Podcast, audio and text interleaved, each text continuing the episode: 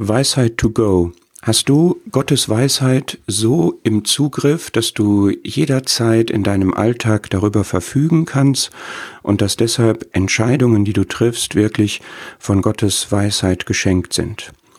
Diese Frage habe ich mir gestellt, als ich einen Vers aus Esra 7 gelesen habe.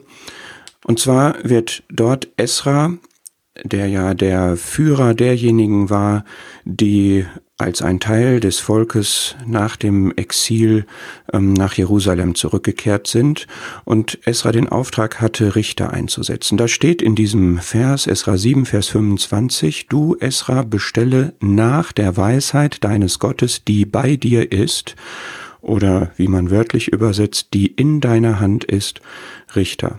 Ich habe mich gefragt, habe ich Weisheit meines Gottes bei mir, in meiner Hand? Oder ist es sehr kompliziert, Gottes Weisheit für mein Leben nutzbar zu machen? Und ich kann gar nicht in einer Situation erkennen, was Gottes Wille ist. Wenn ich sage Weisheit to go, meine ich damit nichts Billiges und kein Gedanke an Fast Food oder sowas, sondern dieses, die Weisheit ist in meiner Hand, sie ist bei mir, sie ist direkt verfügbar. Be ready, aber der Begriff ist wahrscheinlich geschützt, deswegen lieber to go. Weisheit to go. Wie war das bei Esra? Wie kam er dazu, dass man das von ihm sagen konnte?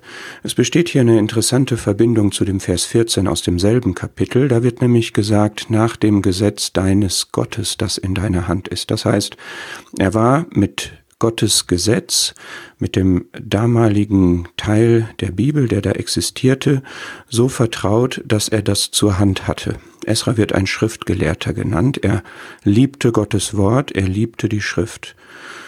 Und das ist der Weg, wie du und ich auf jeden Fall Weisheit verfügbar haben können im Alltag, dass wir sehr vertraut sind mit seinem Wort. Aber die Frage ist schon, ob das ein eine technische Kenntnis von Gottes Wort ist, ob das etwas ist, was mehr in meinem Kopf ist oder in meinem Herzen, denn in meinem Herzen werden ja die Entscheidungen getroffen. Und wenn Gottes Wort nicht bis in mein Herz eindringt, dann habe ich es nicht auf diese Weise bei mir und zur Hand. Und ich glaube, dass die Weisheit dieses Bibelwortes noch tiefer liegt, nämlich letztlich geht es immer darum, Gottes Wesen erkannt zu haben und nicht unbedingt einzelne Bibelstellen und Bibelverse parat zu haben.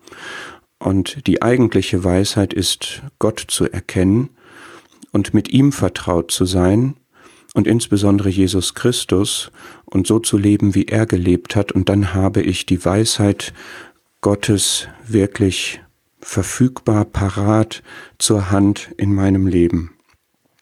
Das ist der kleine Impuls für heute. Ich möchte das fortsetzen anhand von ein paar Beispielen, wo man sieht, dass Menschen aus der Bibel Gottes Weisheit wirklich verfügbar, parat hatten. Und wir können auch noch ein bisschen darüber nachdenken, was es bedeutet, Gott zu erkennen, die eigentliche Weisheit und wie diese Weisheit dann charakterisiert ist.